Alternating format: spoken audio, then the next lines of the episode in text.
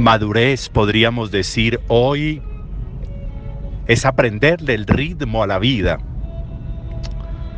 Ser capaces de descubrirle el ritmo a la existencia. Un ritmo que es tranquilo, un ritmo que es pausado, un ritmo que es paso a paso, un ritmo que va trayendo consigo lo que se requiere, lo que se necesita en la existencia.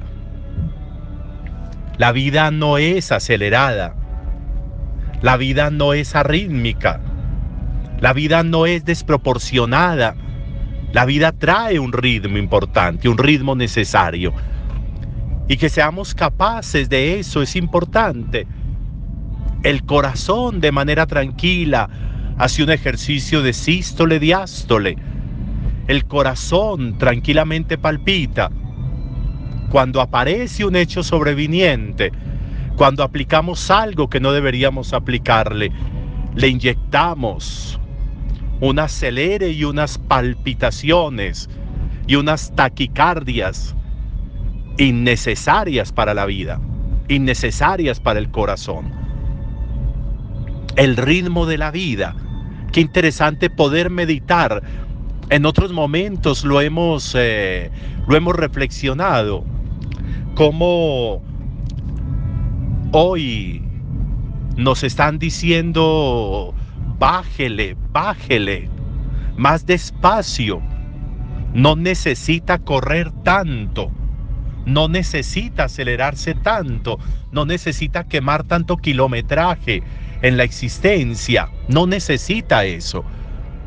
La vida trae su mismo ritmo y sintonizarnos con ese ritmo es lo que tenemos que hacer. Miren qué interesante cómo para aprender la lección Jesús lo hace en Bethsaida con este ciego al que le piden que lo cure tóquelo para que quede sanado, tóquelo. Es lo que le piden.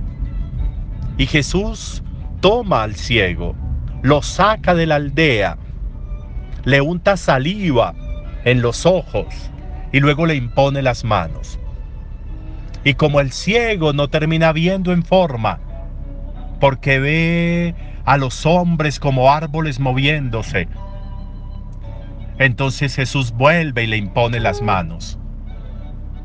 Jesús vuelve y actúa hasta que el hombre ve como debe ver, ve bien.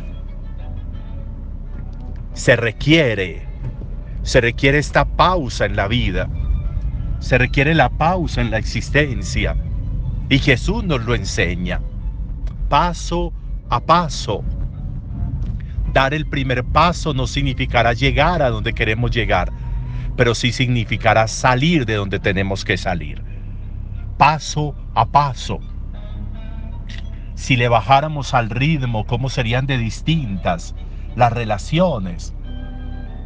Tanto correr entre nosotros hace que nos choquemos. Y por eso nos decimos lo que no tenemos que decirnos, nos miramos como no tenemos que mirarnos, hacemos lo que no tenemos que hacer porque terminamos chocándonos, porque no sabemos para dónde va el uno. No sé para dónde voy yo, mucho menos voy a saber para dónde va el otro. Y por eso generamos esos choques innecesarios. Bajarle, bajarle. ¿Y cómo podemos bajarle ritmo? ¿Qué método podríamos implementar en ese bajarle ritmo? Hoy Santiago nos da una fórmula que puede ser interesante si la aplicamos. Santiago va a decir hoy, miren, sean prontos para escuchar, pero sean lentos para hablar y lentos para la ira. Esa puede ser una fórmula mediante la cual nosotros le bajemos ritmo innecesario a la existencia, mediante la cual nosotros logremos irnos entonando prontos para escuchar, lentos para la ira y lentos para hablar. Despacio, despacio, disfrutar más la luna, como esa luna hermosa de esta madrugada, disfrutar más el sol, disfrutar más el agua, disfrutar más el alimento, disfrutar más los espacios, disfrutar más la casa, disfrutar más a las personas, disfrutar más el aire, disfrutar más la naturaleza, las flores, disfrutar más las mascotas, disfrutar más a mi Dios, disfrutar más, disfrutar más. Por eso hay que bajarle al ritmo, a la velocidad en que a veces vivimos, ni siquiera nos damos cuenta dónde estamos, mucho menos vamos a disfrutar. Lento, tranquilos, pausados, despacio. Jesús nos lo enseña hoy en el Evangelio y la fórmula de Santiago es importante. Lentos para hablar, lentos para la ira y prontos para escuchar. Un buen día para todos.